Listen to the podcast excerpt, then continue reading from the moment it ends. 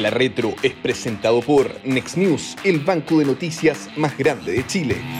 ¿Cómo están? Muy bienvenidos a La Retro, este podcast eh, para el Libro, para los seguidores del Libro, para la comunidad del Libro y en realidad para todo el mundo, porque está abierto a través de las plataformas del Libro en YouTube y disponible para quien lo quiera ir revisando, ir siguiendo semanalmente. Esta semana, una semana algo corta, este jueves con sabor un poco a martes, de semana corta después del 18, un fin de semana bastante largo, el más largo del año, ciertamente.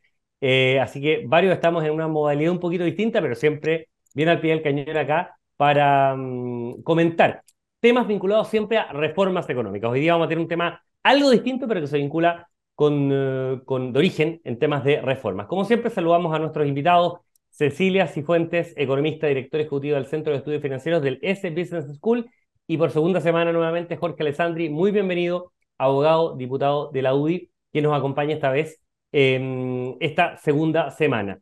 El tema que planteábamos em, en el WhatsApp que tenemos viendo un poco la pauta tiene que ver con algo que no ha pasado desapercibido, se ha conocido mucho de esto, el diputado ha hecho algunas declaraciones vinculadas con esto, pero que es interesante pegarle un doble clic, porque el origen de la caída que ha tenido Chile en el eh, ranking de libertad económica del Fraser Institute que publica siempre de la mano de Libertad de Desarrollo, todos los índices internacionales tienen alguna especie de em, partner en Chile, ¿no es cierto? El de, el de mm, un instituto en Suiza, por ejemplo, tiene la Chile, me acuerdo de Adolfo Ibáñez, eh, seguía mucho el Doing Business, en su minuto se lanzaba junto hace algunos años. Bueno, en el caso del índice de libertad económica del Fraser, que también tiene otro índice eh, minero muy interesante, bueno, se lanza de la mano de Libertad de Desarrollo y viene con hartos titulares lamentablemente negativos en esto. Vamos a ir viéndolos uno por uno. Pero es interesante dar cuenta de la caída de Chile y ver las razones por las cuales se ha producido esta caída. Una caída muy importante, y aquí parto con Cecilia un poco dando la palabra, que no solamente nos deja fuera del primer lugar en América Latina, ¿no es cierto? Eh, Chile pasó del lugar, em, del lugar eh, eh, 30, eh, estábamos 30, ¿no es cierto? Actualmente eh, de 165 países, pero estábamos en lugar 24 anteriormente, o sea, una caída de 6 puntos. Pero no solamente hay una caída, sino que dejamos de ser el país número uno en América Latina. Costa Rica toma ese, esa, esa posta. Y lo otro más complicado, hay hartos datos duros bien enredados que los vamos a ir comentando. Lo otro complejo tiene que ver con que hace cuatro años Chile estaba en lugar 11, o sea, se ha pegado una caída del puesto 11 al puesto 30 en apenas cuatro años, que coinciden obviamente con años en los cuales ha habido eh, algunas políticas públicas cuestionables en materia laboral, en materia eh, previsional ciertamente, en materia tributaria particularmente. Entonces, Cecilia, vamos un poco a los orígenes. ¿Esto tiene que ver con este gobierno en particular o en parte importante por lo que representa este gobierno o también es herencia de algunas malas políticas que vienen desde hace varios gobiernos y varios años en esto? Bueno, lamentablemente eh, tiene, más que ver con lo que ha pasado en los últimos años, porque eh, estos son índices que se calculan para un número de alrededor de 150 países, entonces los datos con que se elaboran estos índices tienen algún rezago, y de hecho los datos para este índice 2023, el cierre de los datos del año 2021. Entonces, ¿qué nos dice eso? Que lo más probable es que en las próximas mediciones sigamos empeorando en este índice, porque en estas medidas que tienen que ver con la libertad económica, la situación se ha seguido deteriorando. Y ahí un punto bien importante, porque a lo mejor para algunas personas podría ser un poco lejano esto y qué importa la libertad económica en el fondo. Y, la verdad que si uno hace correlación entre libertad económica y calidad de vida, nivel de ingreso per cápita, eh, esperanza de vida, cualquier indicador que, refleje una buena situación del país, que refleje mayores niveles de bienestar de los países, tiene correlaciones altísimas con la libertad económica. Los países, por ejemplo, el país menos libre de América del Sur es Venezuela. Eh, el que viene después, y esto, y esto explica a lo mejor el, el apoyo que tiene en este minuto mi ley, es Argentina el, segundo país menos libre en América del Sur. Entonces, esto es importante porque la libertad económica al final, por los componentes que tiene el índice, están muy vinculados al desarrollo económico y al bienestar de las personas, incluso indicadores de salud. Entonces, la verdad que esto es bien mala noticia y como te digo, Cristian, yo creo que lo, lo grave es que esta tendencia al deterioro en el índice se va a mantener al menos por un tiempo. Diputado, esto, un, dato adicional solamente para darle un, un pase gol, digamos, en materia de mm, intervención. Decíamos que hay varias noticias malas. La caída, ¿no es cierto? La pérdida de liderazgo de América Latina, pero además a nivel de puntaje, este es un índice que se calcula desde el año 96. Pero incluso Libertad de Desarrollo lo empalmó hasta el 90. Nunca Chile había tenido un puntaje más bajo. Y lo que dice Cecilia, es muy probable que vayamos a tener una, dos o tres caídas en los próximos años. O sea, ya estamos en el piso de nuestra calificación y eventualmente las noticias que se vienen hacia adelante podrían ser negativas. Bueno, muchas gracias por la invitación. Em, yo me crié además en un Chile donde la gente decía el milagro chileno, los jaguares de Latinoamérica, donde uno iba viendo un crecimiento impresionante, la gente que salía de la pobreza, el mejor lugar para nacer, el mejor lugar para vivir. Em, en todos los rankings íbamos muy bien. Y yo diría que desde el gobierno eh, de Bachelet II, donde se hacen cambios laborales profundos, cambios tributarios, el país se empieza a ralentizar ¿Y por qué es importante? Por lo que dice Cecilia, menos libertad económica, más pobreza. Está directamente relacionado. Me toca hablar con muchos emprendedores en mi pega, con personas que van a poner desde algo simple como un kiosco de diarios en el, en el centro de Santiago, hasta una pyme, hasta un restaurante, hasta una fuente de soda.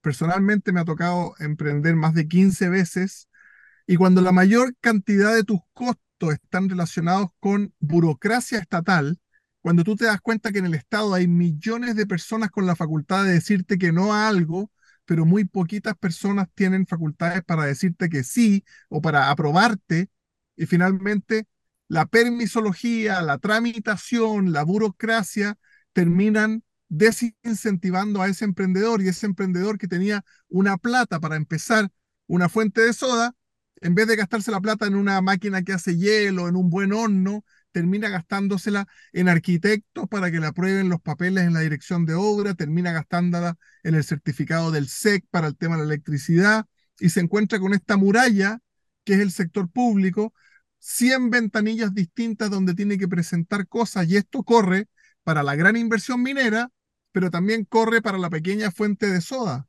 Y finalmente todas las señales a esa persona son ser rentista mejor, no trates de emprender, no trates de formar un negocio, no trates de dar empleo, mejor pon la plata a un fondo mutuo que te rente muy poquito, pero en Chile de verdad es muy difícil empezar algo. Y eso es una pésima noticia, lo estamos viviendo hace rato, las inmobiliarias han gritado hace, hace algún tiempo este tema, porque de verdad en el caso de ellos, tener un permiso de construcción ya no constituye nada, pero yo lo escucho en todos los rubros y en Argentina lo escuchamos hace 50 años, entonces me parece que el segundo lugar ahí se entiende bien por qué está. Diputado, sigo con usted para darle exactamente la misma pregunta a Cecilia porque es muy interesante, porque lo, está planteando y es, muy atractivo lo que dice. Cuando uno ve, a ver, el, índice del Fraser Institute de Libertad Económica tiene o, agrupa cinco mediciones en cinco ámbitos, pero mide 45 dimensiones, por decirlo de una manera, en, en cinco ámbitos y la que nosotros nos sacamos peor nota, y por lo tanto estamos peor en el ranking, un 6,73 de 1 a 10, y estamos en lugar 72, es justamente en materia de regulación, en permisos, en regulación de todo tipo. Entonces, es, es, eh, es el, em, el, soporte más claro de lo que usted plantea, y ahí me gustaría también después pedir la reflexión a Cecilia respecto de esto. O sea, ¿qué mejor prueba de todas las trabas que se hacen para el emprendimiento, para la regulación, la permisología que usted plantea, que en una edición internacional, bueno, donde peor está Chile es precisamente en materia regulatoria. Y lo más frustrante cuando alguien ha intentado sacar, porque una, una fórmula es hacerlo ilegal, ¿cierto? Saltarse toda la regulación y ahí te van a fiscalizar, pero las personas que tratan de hacerlo bien se topan contra una muralla y finalmente con un funcionario que decide de manera subjetiva llegar a ese mesón enorme en las municipalidades, a esperar un turno, a personas que atienden al paso de tortuga y no te reciben una, una carpeta con 80 papeles porque el papel 79 no viene con calco, resulta que tenía que venir con calco, o municipalidades que todavía no están digitalizadas, o distintos servicios públicos que te piden distintos permisos.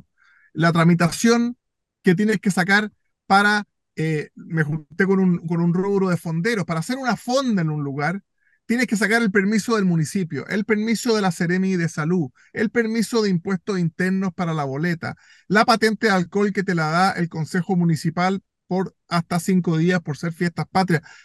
Y así sucesivamente, carabinero, tú te relacionas con siete oficinas públicas. Por lo tanto, un fondero tiene que estar dedicado cuatro meses antes a intentar todos los permisos y al final, el último día, la noche anterior al inicio de las fiestas patrias, hay un permiso de intendencia que ahora se llama delegación presidencial, que te revisa todo, igual te puede clausurar. Y siempre ustedes ven en las noticias que se clausura uno o dos eventos. Esos eventos llevan cuatro meses tramitando papeles, cuatro meses preguntando qué necesito para funcionar y finalmente los clausuran y les revientan la pega, por supuesto que los hacen quebrar. Y doy este ejemplo que puede ser pequeño, pero es lo mismo para una inversión grande de una inmobiliaria, de un edificio, de una eh, inversión minera. Si tú no tienes las reglas claras y no te dicen cuáles son los requisitos en Chile para construir, cuáles son los requisitos en Chile para una faena industrial, cuánto puedo contaminar y de qué forma, la inversión, como dice el dicho, el capital ataca huyendo. Exactamente, y ahí Cecilia lo empalma un poco lo dices tú, el, el, el tema de eh, la permisología, el tema, ¿no es cierto?, de las exigencias, que afecta completamente a la productividad. Un dato, en los 90 lo que más aportó el PIB, me acuerdo de un estudio que hizo McKinsey, en la, década del 90, el, eh, de todos los contribuyentes a la formación de PIB, inversión, demanda interna, en fin, la productividad fue lejos lo que más aportó. Ahora, desde hace una década, es por distancia, no solamente lo que menos aporta, lo que muchas veces resta capacidad de crecimiento. Y eso tiene que ver con lo que decía el diputado. Cuatro meses para sacar cinco, siete, diez papeles para precisamente después hacer un negocio de tres o cuatro días. Así es, no, es bien, es bien complejo el tema y como, y como tú dices, esto va directo al crecimiento y por eso este tema de la libertad económica es tan relevante, porque cuando uno además tiene esta situación eh, de tanta regulación, tanta traba, resulta que esto no afecta por igual, y era bueno el ejemplo que daba el diputado, no afecta por igual a todas las empresas, porque las empresas más grandes, las empresas de, mayor tamaño, que ya tienen una historia en el país, eh, y que tienen abogados, y que tienen contadores, y que ya saben moverse en este mundo de las regulaciones, eh, tienen una ventaja en esta situación respecto a empresas de menor tamaño y respecto sobre todo a un tema que es muy relevante a alguien que diga, yo estoy viendo que esa empresa tiene buenas utilidades, yo quiero entrar a competirle. Entonces, finalmente aquí lo que estamos trabajando es la libre competencia. Eh, y la libre competencia al que finalmente favorece es a los consumidores. Y como tú dices, cada vez que un, un, nuevo entrante decide yo le voy a competir a esta empresa y le puedo ganar, es porque tiene mejores formas de producción, más eficientes, que puede producir a menores costos y eso es pura productividad. Entonces está muy vinculado este bajo o nulo o negativo crecimiento de productividad que hemos tenido en los últimos años con estas trabas regulatorias, que efectivamente, como tú dices, Cristian, es un aspecto en el índice en que hay deterioro. Eh, y, también, y después si hay tiempo, hay otros que a mí me llamaron mucho la atención. Vamos, vamos con eh, eso, por favor.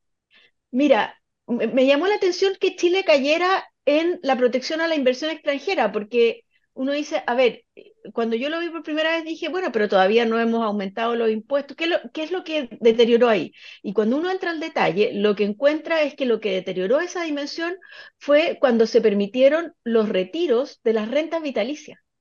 Porque eso fue muy dañino para los inversionistas extranjeros que tienen compañías de seguro y que finalmente tuvieron que responder con parte de su patrimonio para poder pagar retiros que en el caso de una renta vitalicia no tenía ninguna justificación, ningún sentido. Se dijo muchas veces, esto es expropiatorio eh, de los patrimonios de las compañías de seguro.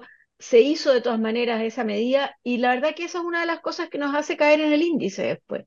Entonces, las malas políticas se terminan pagando. es increíble, voy al tiro diputado, pero es increíble cómo, por supuesto, cuesta pensar una política pública más regresiva, más mala, que la del retiro de los fondos de pensiones. Pero incluso si uno va a renta vitalicia, tiene dos pecados adicionales. Uno es que la plata no es de, de la persona, como si la capitalización individual seguro. de quienes utilizamos la FP, sino la compañía de seguro, y además las rentas vitalicias son UF. por lo tanto, había reajuste en todo el tema inflacionario. Entonces, no tiene por ninguna razón por donde se piense, y en esto, bueno, obviamente algunas compañías decidieron aceptarlo, otras han concurrido a tribunales internacionales con, eh, con éxitos bastante eh, cuestionables, obviamente, hacia, hacia adelante, pero es una de las razones por las cuales se, se planteó ahí. Diputado, una dimensión donde Chile quizás no está tan mal, tampoco está apuntando el ranking, que es tamaño de Estado. La razón por la que estamos 37 en el, en el ranking, es de lo mejorcito que hay, eh, tiene que ver con una reducción, ¿no cierto?, del gasto fiscal, eh, considerando el 2021, 2021 hacia 2022, en fin, por todo el tema. Eh, ¿qué, mm, ¿Cómo lo proyecta hacia adelante en términos de tamaño del Estado? ¿Estamos haciendo la pega para quedar con una buena nota en eso? ¿O todo lo que se vendría hacia adelante por la contratación de estos 90.000 nuevos trabajadores, en fin, que se, han contratado bajo la administración del presidente Boric, se viene la mano más mala respecto a ese tema?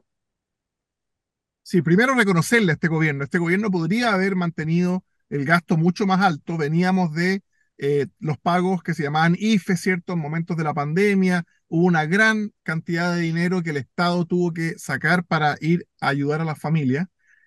Y el gobierno tenía que hacer un presupuesto a continuación de eso, se redujo en un 21 o en 22%, que fue una señal de seriedad, una señal de seriedad del ministro Marcel, del gobierno, de decir nos vamos a ajustar a lo normal. Podría haber sido distinto. Los gobiernos eh, populistas latinoamericanos de izquierda no hacen este tipo de cosas. Por lo tanto, destacar eso, pero obviamente el Estado ha ido creciendo de forma desmesurada y por último, yo aceptaría ese crecimiento si los servicios que da el Estado hubieran mejorado. Si la gente hubiera dicho, mire, el, liceo al, emblemático al que van mis hijos en Santiago Centro con 10 veces más plata está 10 veces mejor. La seguridad está 10 veces mejor. Pero vemos que el presupuesto aumenta. Además, el Estado eh, transfiere estas plata a las fundaciones, eh, tiene corporaciones con las que actúa, los municipios también, está la planta, está la contrata, están los honorarios, están los traspasos, pero finalmente el servicio que se presta no mejora. No somos más efectivos para eh, prevenir la inseguridad, no tenemos mejores puntajes en el CIMSE, no tenemos menos días de paro de los profesores. Entonces, una cosa es el aumento que ha sido con un chorro grande de plata, eh, de todos los contribuyentes, pero en el resultado, en la otra punta, no se ven esos beneficios. Entonces, yo diría, ¿hasta cuándo seguir aumentando este, este gigante? Solo la Municipalidad de Santiago tiene 6.500 empleados inamovibles. Sea quien sea el alcalde, liderar a 6.500 personas que tú no puedes despedir, ni ascender, ni degradar, es muy, muy, muy difícil. Por eso es que el Estado termina llegando tarde o no llegando nunca con la solución. Increíble porque uno piensa en empresas chilenas que tengan 6.500 personas, por supuesto que las hay, ¿no es cierto? Minera, empresas productoras, ¿no es cierto? Recursos naturales, pero probablemente no lleguemos a 20 o 25 que tengan ese número y probablemente es una un ranking de las 50 empresas más grandes haya 20 o 25 municipalidades metidas en ese tema. Hay otro tema que mm, no me gustaría dejarlo pasar, que tiene que ver con ciertas declaraciones que ha hecho el presidente Boric en su viaje a Estados Unidos en Asamblea de Naciones Unidas vinculados con el tema del cambio climático. Pero no solo con el tema del cambio climático, sino eh, con estos fantasmas que ve el presidente, vinculados con grandes corporaciones, intereses mezquinos, un poder fáctico, por decirlo de manera, no es palabra que ha ocupado él, pero sí un poder en la sombra que no se quieren adecuar a un cambio climático que es creciente, que es evidente, no hay ninguna duda respecto de eso. Nuevamente, el presidente culpando de algún modo al sector privado por algunas dimensiones, Cecilia. Entonces, quizás tomarnos de eso en un foro internacional donde no hay posibilidad de respuesta, donde no se eh, menciona, no se nominaliza a ninguna compañía, sino simplemente disparar un poco a la bandada. ¿Es responsable? ¿No es responsable? ¿Es justo lo que hace el presidente? ¿Es razonable o es precisamente todo lo contrario? A ver, yo, yo lo leo como, como una mirada ideológica. Eh, del, presidente, porque es verdad que enfrentamos el problema del cambio climático, es verdad que todos tenemos que cambiar nuestro comportamiento eh, y yo creo que todos estamos en ese proceso, las personas, las empresas, los gobiernos, y yo tengo la visión, al menos en lo que uno ve en Chile, y incluso en lo que se ve en los mercados financieros internacionales, que ese cambio se está produciendo, no es instantáneo. Eh, eh, por ejemplo, en los mercados de capitales hay eh, el mismo, por ejemplo, BlackRock, que es el principal inversionista, eh, uno de los principales proveedores de fuentes de ahorro, y ya se ha planteado que cuando compren bonos, cuando compren cualquier instrumento financiero, van a estar pendientes de si están comprando instrumentos financieros de empresas que son responsables en temas de, de cambio climático, en esto que ahora se llama el ESG o el ASG, preocuparse de aspectos ambientales, sociales y de gobiernos corporativos, yo creo que las empresas están haciendo el cambio, lo que no significa que todas las empresas vayan a la misma velocidad, que todas lo estén haciendo bien, pero yo creo que nos estamos moviendo como, como humanidad hacia esos cambios que tenemos que hacer y no veo especialmente al sector empresas en deuda respecto al sector gubernamental que lo esté haciendo mucho mejor. La verdad que yo creo que hay hay de todo aquí. Hay gobiernos que lo hacen mejor que otros, hay empresas que lo hacen mejor que otros, pero lo que sí veo respecto a los mercados financieros, que es lo que me toca eh, más de cerca, es que se están cambiando los criterios de clasificación, se están tratando de incorporar todos estos elementos de, de medio ambiente, esto se está incorporando en los gobiernos corporativos de las empresas, es un cambio que toma tiempo y en el que todos tenemos que poner buena voluntad y yo no creo en esa mirada de los buenos y los malos en este tema.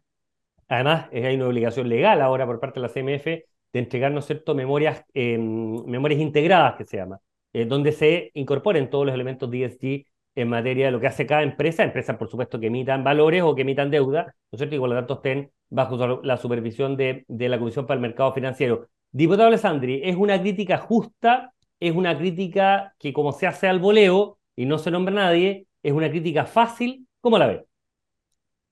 Yo siento que una crítica de alguien que está encargado de que eso funcione, pero si el presidente de la República tiene las facultades y el poder para dar incentivos a las empresas para que lo hagan más rápido. Él hablaba de no tener más energía a carbón, ¿cierto? Nosotros tenemos un plazo preestablecido, nos pusimos un plazo hace unos cinco años atrás, pero muchas veces esos cambios a energías más limpias tienen mayores costos para los consumidores. ¿Estamos dispuestos a pagar esos mayores costos?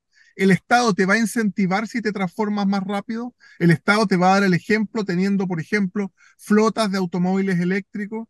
Por ejemplo, em, en sus empresas públicas, en Codelco, ¿tiene mejores filtros Codelco en sus procesos que Antofagasta Minerals? Dejo hecha la pregunta, no lo sé, pero me imagino que no. Entonces, si el presidente quiere que eso ande más rápido, bueno, ahí está su facultad de legislador, él maneja las urgencias, ponga incentivos para que las empresas lo hagan más rápido y tengamos cuidado como todos estos cambios se transforman finalmente en un mayor costo para la ciudadanía, que eso es lo que no queremos. Estamos ahora con el tema de las tarifas eléctricas. Em, durante el estallido social no se pudieron reajustar las tarifas eléctricas. Eso produjo que ahora, cuando debieran haber bajado, no pudieron bajar. En fin, todo lo que tú haces va teniendo efecto. Yo tengo la tranquilidad, al menos en, el tema que hablábamos antes, de haber votado uno de los 12 diputados que votó todos los retiros en contra, incluso de las rentas vitalicias.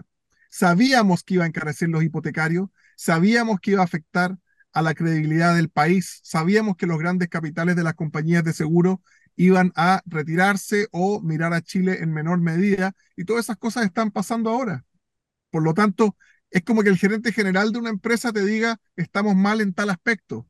El presidente Boric es bueno para lanzar frases ideológicas, pero se le olvida que desde el 11 de marzo del 2022 él está encargado del país. No puede criticar al voleo si es el encargado. Está bien que tararé los viejos estandartes, pero también uno, uno le pide proactividad en materia legislativa, de incentivos económicos, etcétera.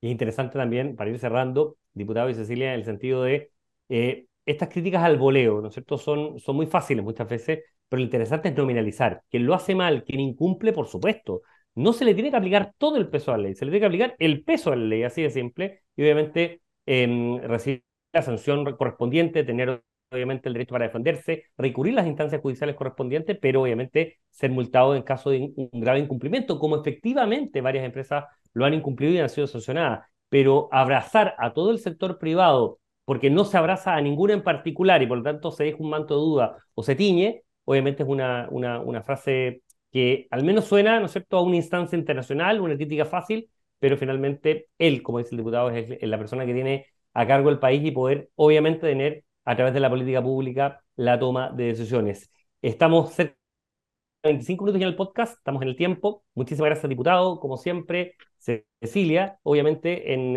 esta fecha que fue bien puntual, después de un fin de semana largo, bien, bien intenso, me imagino que bien disfrutado. Así que despedimos al diputado Jorge Alessandri, abogado, diputado de obviamente, y a Cecilia Cifuentes, economista, directora ejecutiva del Centro de Estudios Financieros del S Business School. Nos estamos encontrando, como siempre, la próxima semana en otro eh, capítulo de Retro para conversar sobre reformas del tema económico. Que tengan una gran semana. Nos vemos. Muchas gracias.